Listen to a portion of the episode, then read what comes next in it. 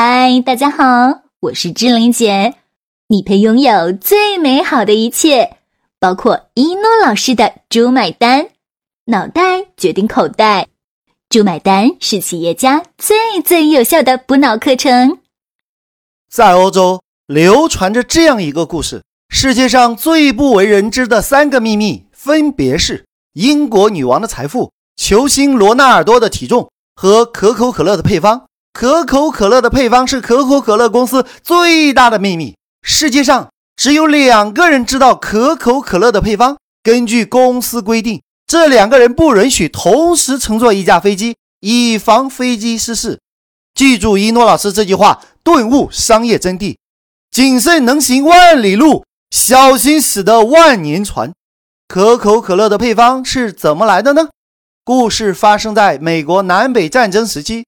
有一名受伤的军人叫约翰，因为在手术中使用了大量的吗啡。约翰的伤痊愈后，却发现自己染上了毒瘾。为了戒掉毒瘾，约翰开始学习药剂配方，研究古可的成分。古可叶也就是可卡因的制作原料。古可的叶子可以入药，有提神醒脑、补肾壮阳和镇痛的药效。约翰通过研究调制出一杯黑黑的神奇药水。这就是世界上第一杯可口可乐的原型，所以呢，可口可乐公司是美国唯一一家可以进口古可叶的公司。在美国药监局的全程严格监控下，叶子中的可卡因被提取出来用作医疗用途，其他剩余物质再返还给可口可乐公司，用于制作可乐的添加剂。记住一诺老师这句话，顿悟商业真谛。你要给你的品牌设计一个神乎其神的故事。第二次世界大战给人类带来了巨大的灾难，却成就了可口可乐的全球声誉。可口可乐公司通过二战获得了飞速的发展，虽然是商业行为，却被誉为爱国行为，广受赞誉，堪称商业模式的经典案例。可口可乐公司仿照美军使用脱水食物的方式。把可乐浓缩液装瓶运输，并设法在军队驻区设立工厂。可口可乐公司一共派遣两百四十八人跟随美军到国外，这批人随军辗转，军队打仗到哪里，可口可乐的工厂就在哪里。一共卖出了一百亿瓶可口可乐啊！除了南北极外，可口可乐在二战时期建立了六十四家工厂。为了方便美国军方授予这些代表人员技术观察员的军职，把可口可乐工厂的工人与修理飞机、坦克的军人相提并论，这的确是太不可思议了。记住一诺老师这句话，顿悟商业真谛，关系到位了，一切都不是问题。士兵以及军官们都对这些技术观察员感激有加呀。正是因为这些人。在残酷的战争中，给他们送来了难忘的家乡味道。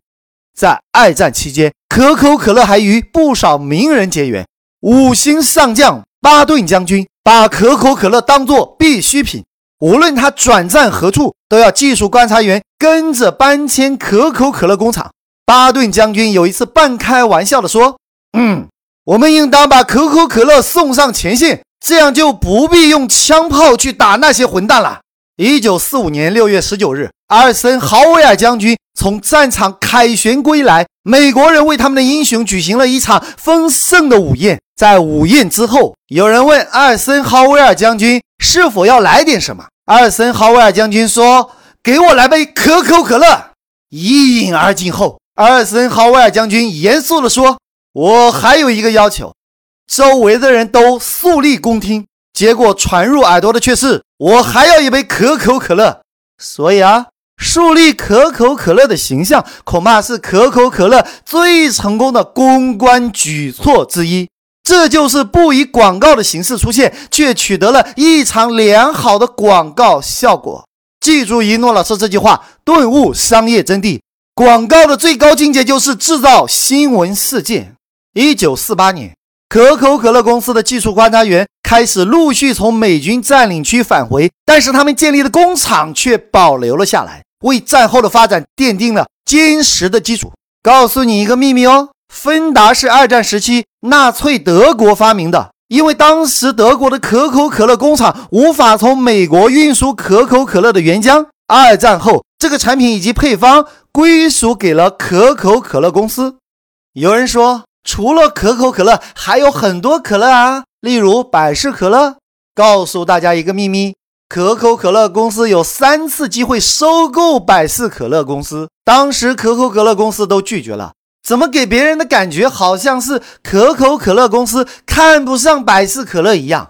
有人说，我可以喝雪碧啊。对不起，那也是可口可乐公司的。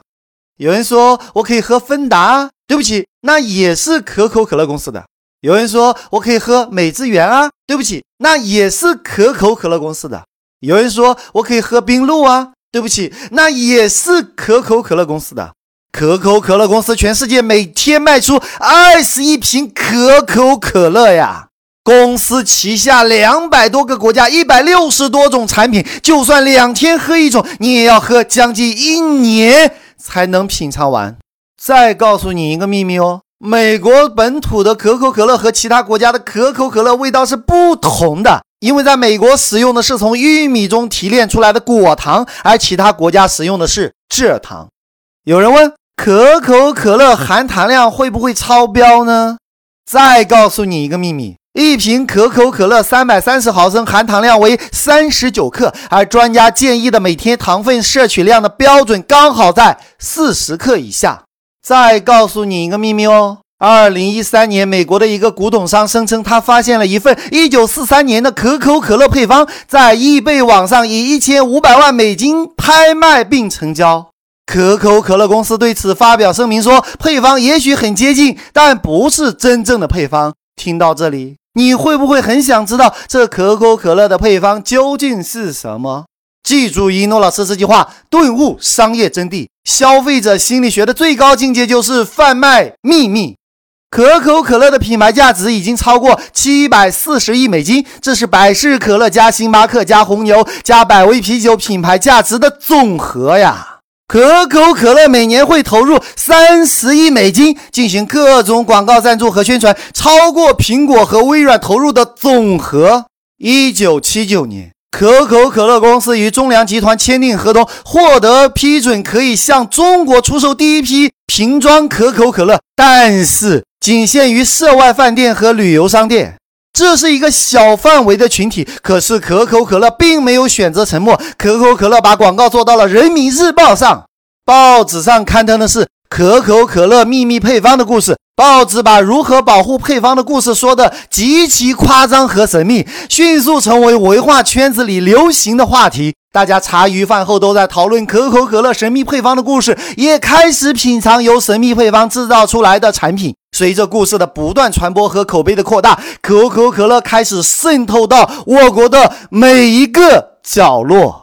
随着时代的变化，神秘配方的故事讲了九十九年，也该退休了。一九八五年，可口可乐宣布，可口可乐打算推出一种新配方，取代传说了九十九年的历史神秘配方。其实。可口可乐是不是有神秘配方？至今没有一个明确的答案。可是，当可口可乐宣布要更换配方的消息后，消费者开始愤怒了，表达了强烈的不满。民间一些狂热的消费者甚至将一箱箱新配方的可口可乐直接打开瓶盖倒进下水道啊！民间开始囤积原味可口可乐，甚至开始出现了黑市，将可口可乐的价格翻好几倍。有一个“我爱可口可乐原始味道”的民间团体，还起诉了可口可乐公司，并表达了强烈的愤慨，并表示我们要原始味道的可口可乐。面对全球各地的示威游行，可口可乐很无奈啊，最终做出了让步，重新启用了神秘配方。面对全球的各种示威游行，可口可乐公司很无奈呀，并最终做出了让步，重新启用了神秘配方，这才恢复平静。你们知道吗？婴儿哭的时候，你就过来哄他，所以婴儿哭就是为了引起你对他的注意力。你知道吗？女朋友有时候跟你撒娇是让你哄她，她闹也是为了引起你的注意力。很多巧合事件的发生都是为了吸引消费者的注意力。